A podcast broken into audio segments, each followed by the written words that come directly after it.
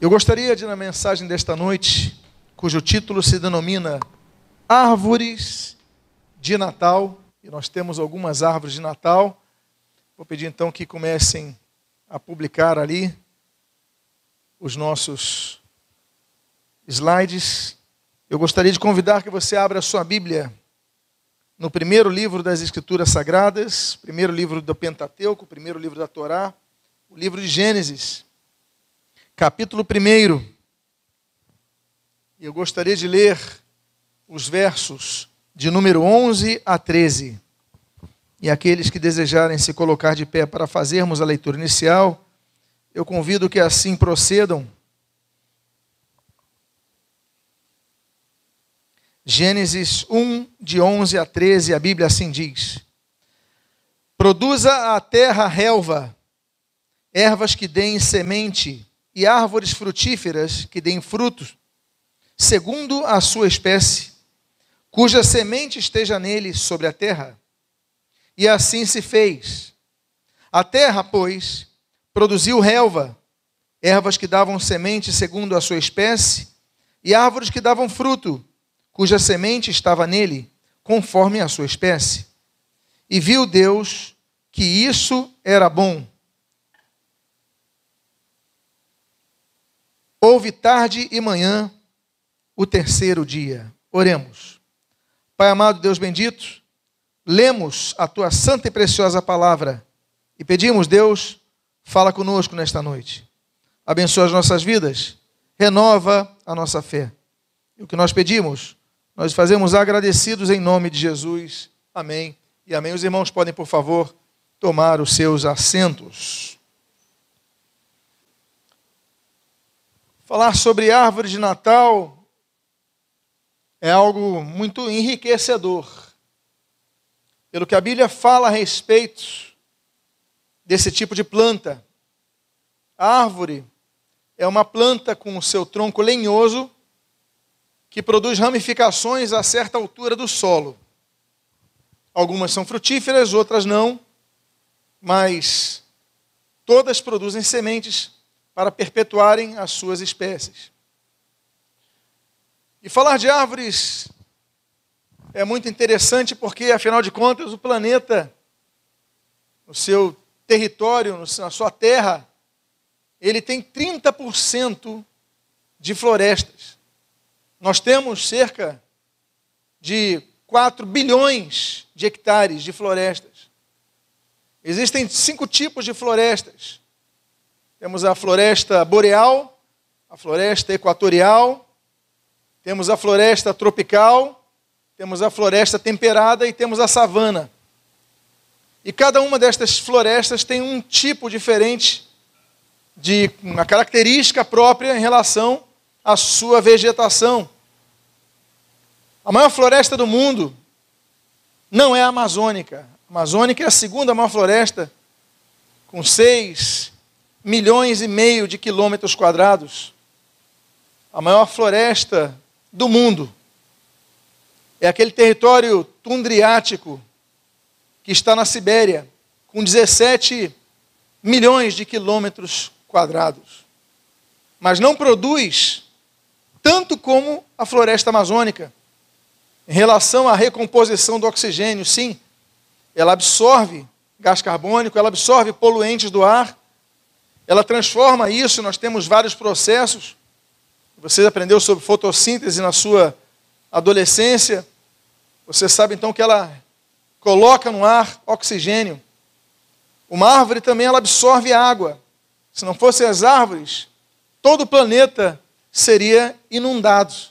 Para que você tenha noção, por dia de chuva, em média, em média que eu digo do tipo de árvores, elas absorvem 250 litros cada árvore das águas que caem do céu. A árvore é muito importante porque a árvore ela produz muitas coisas. A árvore produz sombra, a árvore produz frutos, isso daí de maneira direta. Mas a árvore também produz móveis para que nós tenhamos a nossa mesa, a nossa cadeira, o nosso conforto em casa. Ela produz as vigas que davam sustento às casas antigas, por exemplo. Ela produz o látex que vai produzir, vai gerar os produtos plásticos que nós temos hoje. Então, quando nós olhamos ao redor, tudo aponta para as árvores. Mas hoje nós queremos falar do surgimento dessas árvores de Natal e buscar expressões sobre elas. Existem várias teorias, mas as duas principais, elas falam de Bonifácio, um monge beneditino da Alemanha, no século XVIII, e falam do reformador da igreja, Martinho Lutero, na Alemanha, no ano 1530. Bonifácio diz a tradição que estava procurando evangelizar os turínguios, então pessoas moradoras do sudoeste da Alemanha.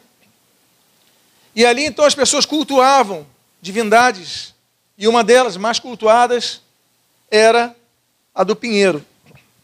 E ele então, querendo demonstrar que o pinheiro nada era senão uma árvore, uma criação de Deus, ele pega o machado e ele corta essa árvore.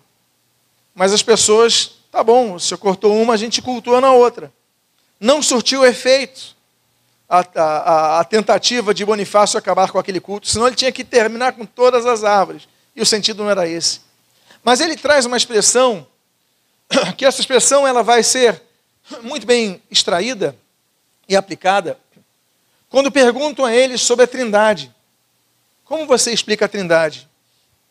E ele que olhava para aquelas pessoas que paravam para observar no seu culto aqueles pinheiros, ele falava: a trindade é o pinheiro. O pinheiro tem três vértices, que eles representam a mesma pessoa divina em três pessoas diferentes, que é Deus Pai, Deus Filho Deus Espírito Santo. Ele começa a explicar. E aí então as pessoas, à medida que iam se convertendo ao cristianismo, elas começavam a ver e extrair ensinos daquelas árvores. Uma outra tradição aponta que o reformador Martinho Lutero, ele olhando na sua, no trajeto para sua casa, também na Alemanha, ele olha aqueles pinheiros carregados de neve e o céu estrelado, e quando ele olha aquelas estrelas entre os pinheiros, os muitos pinheiros daquelas florestas, ele vê aquelas luzes. Ele fala que cena bonita, eu vou levar para casa. Mas ele extrai também uma ideia muito interessante. Ele entende o seguinte, que o pinheiro, ele permanece intacto, invicto, no verão e no inverno. O inverno que seca, que quebra, que destrói a beleza de todas as árvores, expondo apenas seus troncos e galhos, no pinheiro o inverno não é capaz de derrotar. Então Lutero ele começa a falar o seguinte: o pinheiro representa Jesus Cristo, porque Jesus Cristo é vencedor. O inverno veio sobre Jesus e não foi capaz de derrubá-lo. E ele pega aquela ideia daquelas estrelas que ele via entre os pinheiros, ele corta um pinheiro, leva para sua casa, e nós temos essa imagem. Essa imagem de uma das várias imagens antigas que falam aí de Lutero. Lutero está na sua casa com a sua esposa Catarina, seus filhos, alguns dos seus seis filhos ali. Felipe Melanchthon, que é um dos grandes reformadores, professor de Wittenberg, ali de pé, junto a eles, e eles com várias velas acesas no pinheiro que ele levou para casa, representando então uma segunda tradição que coloca o protestantismo como ligado diretamente à tradição das árvores de Natal como um símbolo do culto exclusivo a Jesus Cristo. Agora, falar de árvores nos aponta ao Natal em todos os seus aspectos, em todas as suas fases e em todas as suas aplicações. Eu quero falar, por exemplo, da árvore que inicia o Natal. Porque quando falamos de Natal, nos reportamos há 20 séculos atrás, numa cidade, numa aldeia chamada Belém, na Judéia, que fica ali a 6 quilômetros de Jerusalém. Você faz o trajeto em 5 minutos entre Jerusalém e Belém. Na época, insignificativa, uma aldeia pequena, mas ali nós temos um pedaço de madeira que inicia o Natal. O texto de Lucas, capítulo de número 2, versículos 4 a 7 diz assim: José também saiu da Galileia, da cidade de Nazaré para a Judéia, à cidade de Davi chamada Belém, por ele ser da casa e da família de Davi, a fim de alistar-se com Maria, sua esposa, que estava grávida. Estando eles ali, aconteceu completarem-se-lhe os dias, e ela deu à luz a seu filho primogênito. Enfaixou e deitou numa manjedoura. Por quê? Porque não havia lugar para eles na hospedaria. A primeira madeira que surge no Natal é da manjedoura. Jesus é um dos personagens bíblicos que tem o seu nome predito. Aliás, é o personagem bíblico que tem mais o, o seu nome predito, o seu nascimento predito, com o Messias, que havia de ser encarnado. Mas nós temos outros personagens bíblicos. Temos a predição do nascimento de Ismael em Gênesis 16. Nós temos, por exemplo, a predição do nascimento de Isaac em Gênesis 18. Nós temos a predição do nascimento de Sansão em Juízes 13. Nós temos a predição do nascimento de Samuel em 1 Samuel capítulo 1. Nós temos a predição do nascimento de João Batista em Lucas capítulo 1 e também em Lucas capítulo 1 nós temos a predição do nascimento de nosso Senhor e Salvador Jesus Cristo, cujo nome já estava embutido no anúncio do nascimento dele. Mas o que nos chama a atenção é que o primeiro pedaço de madeira oriundo de uma árvore que surge na história do Natal é um, tem um significado duplo e que traz um terceiro sentido com grande profundidade a todos nós. O primeiro significado desse local é que, ainda que não seja confortável, e não era confortável, por quê? Porque Jesus não foi colocado num local para crianças, não foi colocado num local adequado para bebês recém-nascidos. Ele foi colocado nos locais mais sujos e poluídos que existia, que era o local onde os animais comiam. Eu quero lembrar os irmãos que manjedora, do latim mangiare, se você for na Itália você fala mangiare, significa jantar, almoçar, comer, manjar. É o local que os animais comiam, colocavam seus focinhos, exalavam seus suores um animal, um local sujo, um local inadequado, um local não propício a um bebê. Mas ainda assim, ele tem um grande significado. O grande significado do Natal é que, independentemente das circunstâncias que nós tenhamos, o Natal tem sentido, tem significado e tem aplicação. Ainda que nós estejamos passando por desertos em nossas vidas, Existe um sentido no deserto que nós passamos. Existe um propósito no deserto que nós passamos. Existe um aspecto que Deus reservou para nós. Ah, mas eu não estou no conforto do palácio. Mas como nós oramos agora há pouco, confiamos em Ti, Deus. Porque é melhor estar no deserto com Deus do que no palácio sem Deus. É melhor ter problemas na, na, na sociedade é melhor ser perseguido e odiado por causa do nome de Jesus, como Jesus descreve Marcos capítulo 13, do que ter amizade com todo esse mundo, mas não ter paz com Deus. Então, aquele significado daquele primeiro pedaço de madeira é que Jesus não nasceu nas melhores condições. Uma família que teve que se teve que fugir para o Egito, uma família que teve que sobreviver diante da, do decreto herodiano, uma criança, um bebê, que é colocado no local de comida de animais, nada, nada, nada, nada era favorável. Mas a missão de Jesus foi perfeita. A plenitude dos tempos foi exata. E Jesus, ainda aqui naquele local de comida de animais, ele nasceu e cumpriu a sua missão. Então, por que você não vai cumprir a sua missão? Por que, que você vai dizer esse Natal está horroroso? Porque Deus tem propósito em todo o Natal. E quando eu falo nisso, eu não falo dia 25 de dezembro, eu falo todos os dias. Cristo está no teu coração. Todos os dias você tem que dizer: Deus, há um sentido para eu passar por isso. Há um sentido para o bebê estar na manjedoura. Jesus é o Rei dos Reis, mas é colocado numa manjedoura. Segundo símbolo desse, dessa primeira madeira que surge no primeiro Natal, é que é o local de alimentação. Manjedoura, local de alimento. Os homens não comiam na manjedoura. Quem comia na manjedoura eram os animais. Eram os seres considerados inferiores aos humanos.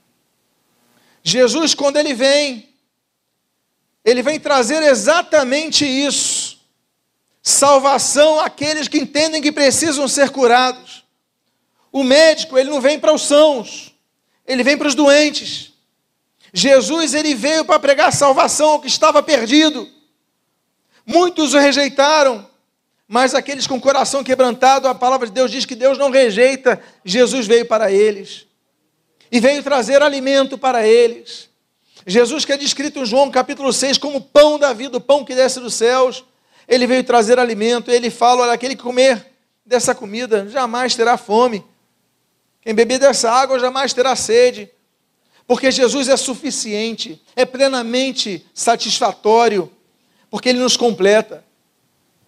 Dostoiévski, um grande novelista russo, Fyodor Dostoiévski, ele vai escrever um livro chamado O Idiota. E nesse livro, ele explica o seguinte: que o homem tem no seu interior um buraco, exatamente do tamanho de Deus. O que, que ele quis dizer? Que só Deus pode completar esse buraco que existe em nós. Jesus veio para isso, para nos completar, para trazer o alimento. Ele é colocado no local de alimentos para os animais. Jesus é apresentado. Os que se acham poderosos não dizem não precisar dele, o desprezam, mas aqueles que são humildes de coração o recebem e por ele são alimentados e por causa disso têm vida. E um grande símbolo depois desses dois significados que nós temos, é a completitude do Evangelho, a madeira. Meus amados irmãos, essa, esse, esse móvel era feito de madeira, a manjedoura não era, por exemplo, como a comida que era dada aos porcos. A comida dada aos porcos era jogada no lamaçal e os porcos colocavam seus focinhos e começavam a, a buscar o alimento entre a lama. Não. A manjedoura era uma madeira colocada um pouco acima da terra. Não se misturava com a lama.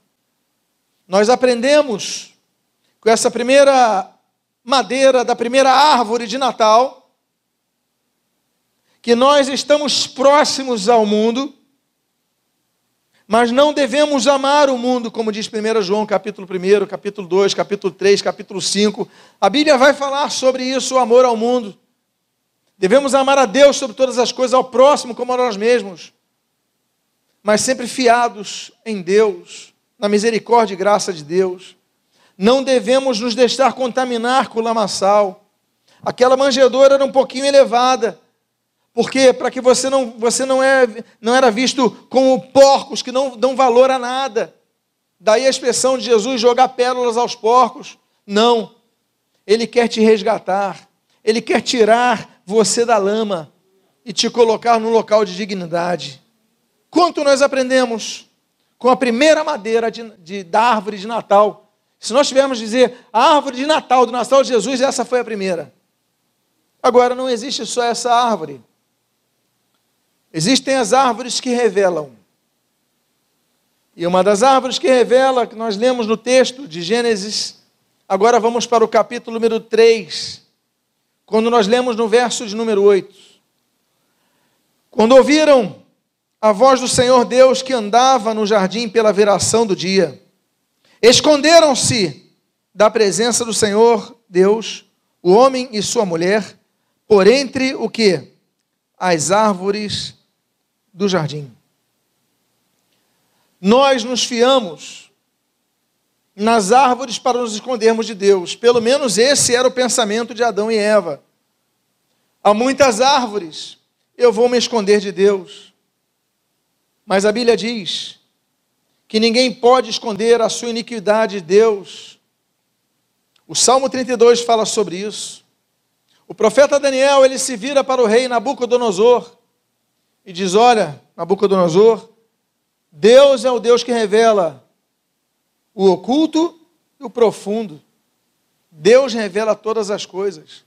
Daí o nosso Salvador, Jesus Cristo. Lá no Evangelho de Mateus, capítulo 10, ele diz: Olha, não há nada de oculto que não venha a ser revelado. Não há como se esconder de Deus. E quando nós falamos de árvore de Natal, nós falamos no símbolo de Cristo.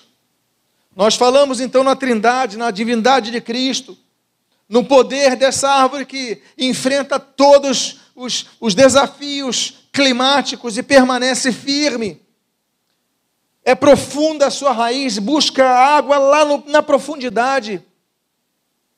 E ela busca água que lhe dá vida para enfrentar as intempéries, tudo aplicando a Cristo. Mas o que eu quero dizer aos irmãos, eu quero dizer aos irmãos que a árvore de Natal não é capaz de nos esconder diante de Deus. Por isso, aquela árvore nos denota a necessidade que nós temos de confessarmos nossos pecados a Deus. Ela nos aponta um dos objetivos do Natal. A Bíblia diz no texto do profeta, filho de Amós, o profeta Isaías, no seu capítulo 59, versículo 2: Mas os vossos pecados fazem separação entre vós e vosso Deus, de modo que não vos ouça. Há um abismo, e todos pecaram, como diz a palavra de Deus. Em Romanos capítulo 6, versículo 23, e destituídos estão da glória de Deus. Nós estamos distantes, separados. Mas aquela árvore de Natal, quando nós nos escondemos debaixo dela, nós dizemos: Senhor, não há nada que eu possa ocultar de ti. Perdoa os meus pecados, nos leva então à confissão dos pecados. A Bíblia diz em 1 João capítulo 1, versículo 9: Se, pois, confessarmos nossos pecados, ele é fiel e justo para nos perdoar os pecados e nos purificar de toda impureza.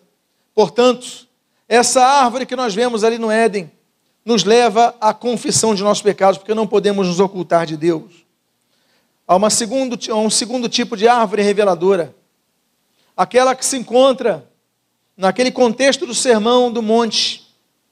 O sermão do monte que está ali em Mateus 5, 6 e 7, no capítulo 7. O Senhor Jesus diz assim no versículo 17 ao 20: Toda árvore produz bons frutos. Toda árvore boa produz bons frutos. Porém, a árvore má produz frutos maus. Não pode a árvore boa produzir frutos maus, nem a árvore má produzir frutos bons. Toda árvore que não produz bom fruto é cortada e lançada ao fogo. Assim, pois, pelos seus frutos os conhecereis. Você pode me conhecer como pregador. Você pode me conhecer como pastor da igreja. Você pode me conhecer, aqueles que convivem comigo um pouco mais. Quem pode me conhecer mais do que vocês é a minha família. A minha família pode desmentir quem eu sou aqui nesse púlpito. Agora, quem conhece mais ainda do que a minha família sou eu porque eu posso ocultar coisas de minha família. Agora, quem conhece mais a mim do que eu é Deus. E Deus que conhece as intenções do meu coração, Ele pode muito tratar a respeito de tudo que eu sou. Mas o Senhor Jesus, Ele falou, mas a árvore boa, ela vai produzir frutos bons. A árvore má vai produzir maus frutos. Não importa se são cristãos, se são líderes evangélicos, se são pastores, se são o que for, dirigentes de louvor, não importa. A árvore boa vai mostrar bons frutos. Nós vemos escândalos após escândalos na igreja. Pastores que pregam a palavra, mas seus frutos são ruins. O Senhor Jesus, no próprio Mateus 7, ele diz: Olha, nem todo aquele que diz Senhor, Senhor entrará no reino dos céus. Aí diz: mas eu preguei o teu nome, teu nome, expulsei demônios no teu nome, fiz isso, fiz aquilo. Ele falou: não vos conheço. Então a questão, meus amados, que a árvore de Natal que nos aponta então ao Natal, nos mostra que o Senhor do Natal, o motivo do Natal, a quem celebramos o Natal, ele diz: olha, a árvore verdadeira que vocês são, vocês têm que produzir bons frutos, porque se vocês não forem produzir bons frutos, vocês têm aparência de árvore boa, mas para nada serve. E aí Jesus, como amaldiçoou aquela figueira, porque não dava frutos, nós devemos estar atentos para produzirmos frutos. Não basta você vir na igreja, não basta exercer ministério, não basta ter tempo de cristianismo, tempo de batismo nas águas, isso não basta. O que Deus espera de nós, e que isso sirva como reflexão de uma árvore de Natal, é uma árvore frutífera e que produz bons frutos. Porque também não adianta ser frutífera se o fruto é mau. Produzir mau fruto apenas atesta a qualidade ruim que é a árvore. Então tem muito líder que prega e produz maus frutos. Tome cuidado com essas pessoas. Porque Mateus 7 é vigoroso em relação a isto. A árvore ela tem que produzir frutos. Mas que tipo de frutos, que qualidades? Primeira delas, Mateus 3, Aquilo que João Batista, ele declara, olha, produzi, pois, frutos dignos do arrependimento, porque os fariseus vinham lá se batizar com ele no Jordão. Ah, tem batismo hoje, vou entrar na fila. Como em muitas igrejas acontece. Hoje tem batismo, vem quem quiser. Aí chegaram para João Batista e falou: o quê? Os fariseus, olha, produzam fruto digno do arrependimento demonstram ter sido arrependidos que eu batizo vocês, mas quando vocês não demonstrarem, não vou batizar não. Que isso? Aí a religiosidade estéreo, como se batismo transformasse vidas. Não há arrependimento, há transformação? Não. Então você tomou um banho. Pessoas pensam que são batizadas quando na verdade tomaram banho dentro de uma igreja. O batismo reflete a morte para esse mundo o sepultamento para esse mundo, Romanos 6, e a ressurreição para Cristo. Então, em primeiro lugar, Mateus 3, produzir frutos dignos do arrependimento. Em segundo lugar, nós temos João capítulo 15, que tenhamos produção de frutos abundantes. O Senhor Jesus declara: se não produzir abundância, é para cortar aquele galho e jogar no fogo. Como ele também declara nesse texto, Mateus 7. Nós devemos produzir frutos em abundância, a todo momento produzirmos frutos. Não é para produzirmos frutos apenas nos domingos, quando estamos aqui. É para produzirmos na segunda-feira, no nosso trabalho, nossa escola, nossa casa, no nosso trajeto, produzir frutos em todo o tempo. A figueira, quando é amaldiçoada pelo Senhor Jesus, ela não dava frutos porque não era a sua época. E nós devemos produzir frutos em todo o tempo não é época, mas eu posso produzir algo, vou interceder por alguém, eu vou orar por alguém, eu vou. Nós devemos produzir frutos em todo o tempo. Agora, árvore de Natal. Existem pessoas que são chamadas por Jesus nas árvores de Natal. Por exemplo, nós temos Lucas capítulo 19. Quando nós lemos entre o versículo 2 e o 4. Eis que um homem chamado Zaqueu, maioral dos publicanos e rico, procurava ver quem era Jesus, mas não podia, por causa da multidão, por ele ser de pequena estatura. Então, correndo adiante, subiu a um sicômoro a fim de vê-lo, porque ali havia de passar. Para mim, Zaqueu é uma das pessoas mais inteligentes dos escritos no Novo Testamento ele é inteligente. Em primeiro lugar, para chegar publicano, não bastava indicação política, tinha que ser bom de matemática, tinha que ser bom de conta, tinha que ser bom de cálculos, tinha que ser bom na cobrança, tinha que ser bom, a pessoa tinha que ser capacitada. E você vê que a pequena estatura, muitos ficam se vitimizando, eu sou pequena estatura, não vou conseguir nada, e pronto, só choram. Zaqueu não, Zaqueu continuou prosseguindo. Ele olhou as dificuldades, mas prosseguiu. Ele entendia que se eu tenho alguma barreira, eu tenho que ultrapassar. Isaqueu, quando Jesus estava passando ali em Jericó, Era a última passagem de Jesus por Jericó. Estamos falando do último trajeto para Jerusalém, naquele período final. Esse homem fala: tem uma multidão na minha frente, eu não vou conseguir ver, eu sou baixo.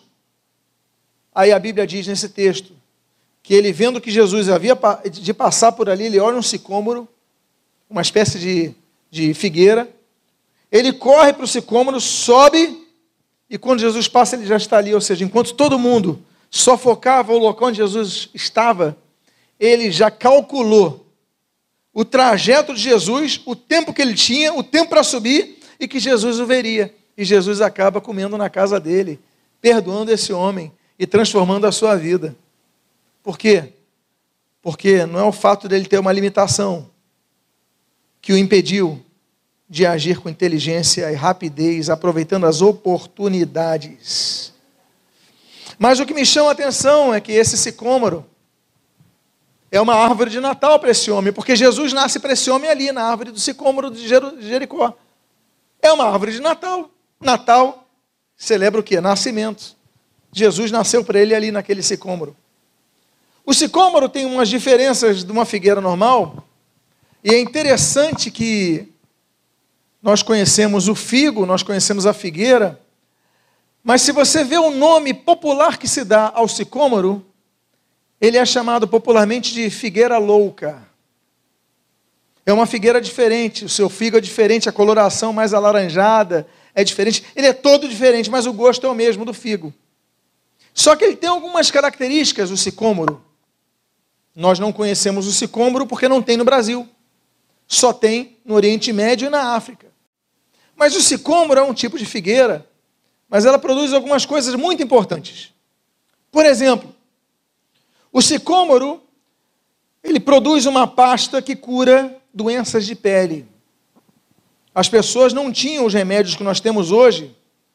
As pessoas, quando queriam retirar uma verruga, por exemplo, elas raspavam o sicômoro faziam pasta, colocavam e a verruga saía. Tinha doença de pele, chegavam no sicômoro, raspavam, puxavam aquele látex dele e ali então faziam aquela massa, colocavam na pele e ajudava. Quando esse homem vai buscar Jesus no sicômoro, nós já temos um significado do porquê que ele vai subir no sicômoro. Porque Jesus ele traz cura às nossas doenças. Jesus ele não apenas olha para nós e diz: Eu vou jantar na tua casa, não apenas nos repreende e ensina, mas Jesus ele está dizendo quando ele está no sicômoro: Olha, você está na árvore de Natal, que traz cura às enfermidades, e as enfermidades da alma, as enfermidades da autoaceitação. Você é baixo, mas eu olho para ti. Você é uma pessoa especial para mim. Ninguém te valoriza, mas eu te valorizo. Porque eu sou aquele que tem a pasta do sicômoro, aquele que cura. Há uma segunda característica muito bela no sicômoro, que o sicômoro, o seu tronco é combustível. O que, que significa isso? Que se você precisar fazer fogo no frio, basta você começar a aquecer o sicômoro, que ele não apenas acende uma pequena faísca, mas ele começa a se incendiar. Meus amados, lembra muito, por exemplo, uma sarça em relação à sua produção, ainda que a sarça seja um arbusto baixo e o sicômoro seja uma árvore. Mas o fato é que ela se incendeia com facilidade. O que, é que nós aprendemos com isso? Por que, que Zaqueu vai para um sicômoro olhar Jesus? Porque Jesus está dizendo: olha, a sua alma está fria, mas eu venho aquecê-la. O meu Espírito Santo vai entrar no teu coração e vai gerar fogo que você não tem. E meus amados, que mensagem linda e preciosa, porque aquela árvore de Natal de Zaqueu, ele deu cura para a sua alma, ele deu fogo para os seus espíritos.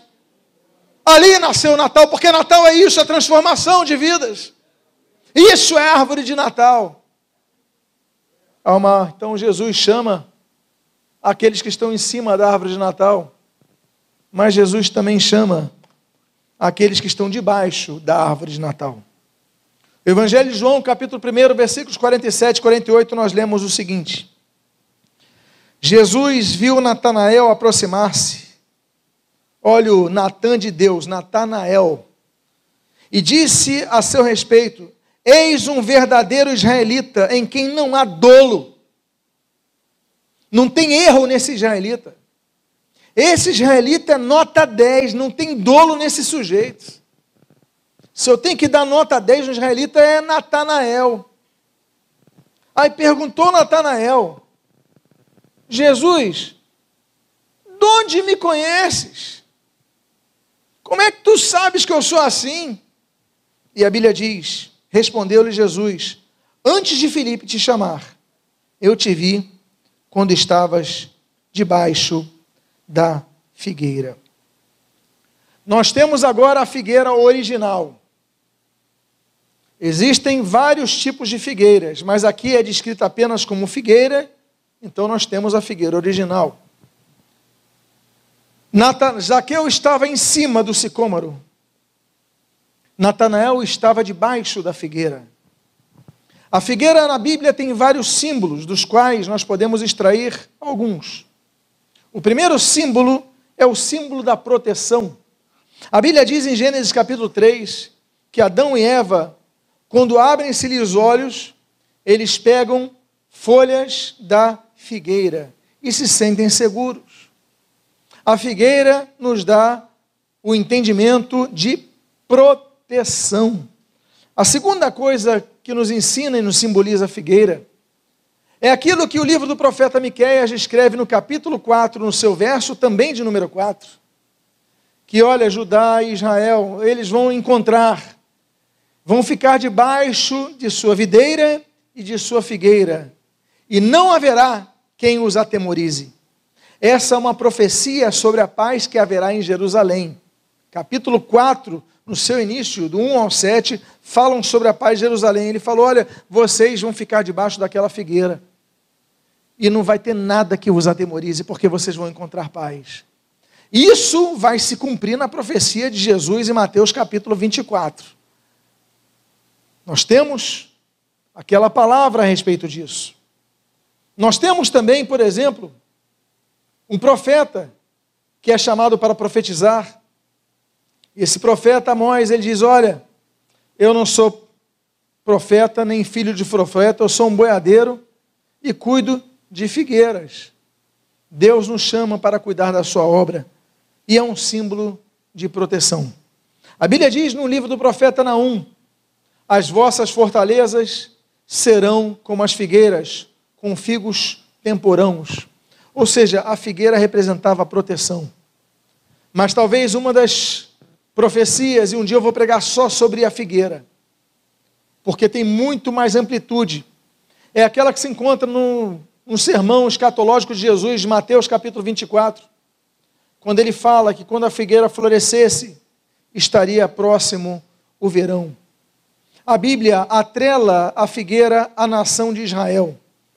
A nação de Israel que depois de tantos anos errantes, dadas as profecias que eles seriam errantes na terra, Deus profetizou isso a Abraão no capítulo número 15, ao próprio Abraão, de onde viria o povo hebreu, o povo judeu, Israel de Deus. Ao próprio Abraão ele falou: vocês vão andar errantes nessa terra, depois de tantos séculos andando errantes. No dia 14 de maio de 1948, é declarado a independência de Israel. O relógio começou a contar a partir dali. A figueira, que é símbolo de proteção, a figueira, que é símbolo de segurança.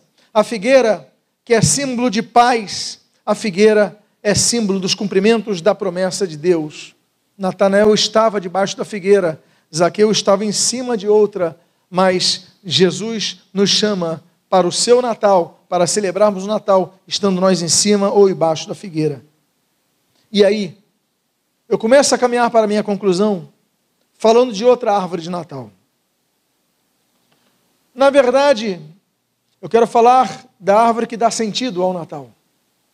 E essa árvore é uma que se encontra descrita no Evangelho segundo João, capítulo 19, no versículo 17 e 19, quando a palavra de Deus assim diz: Tomaram eles, pois, a Jesus, e ele próprio, carregando a sua cruz, saiu para o lugar chamado Calvário, Gólgota em hebraico, onde o crucificaram com ele outros dois, um de cada lado e Jesus no meio.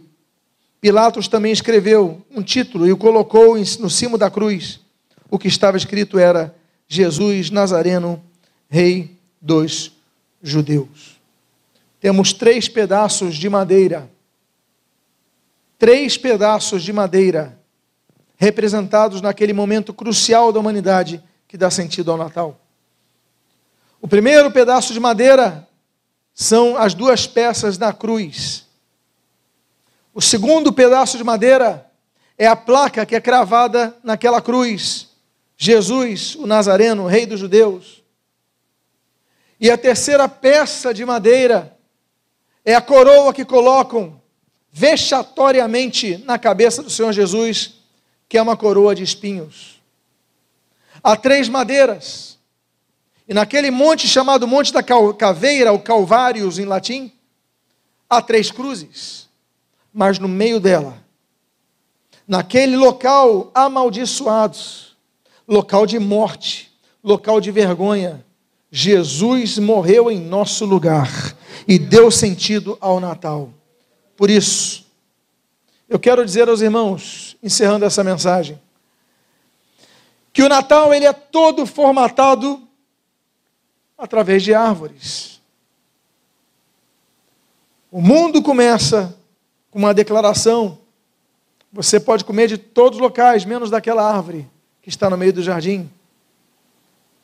A Bíblia encerra com uma nova árvore, descrita ali em Apocalipse, capítulo 21, que é a árvore que está no meio, onde é o trono de Deus.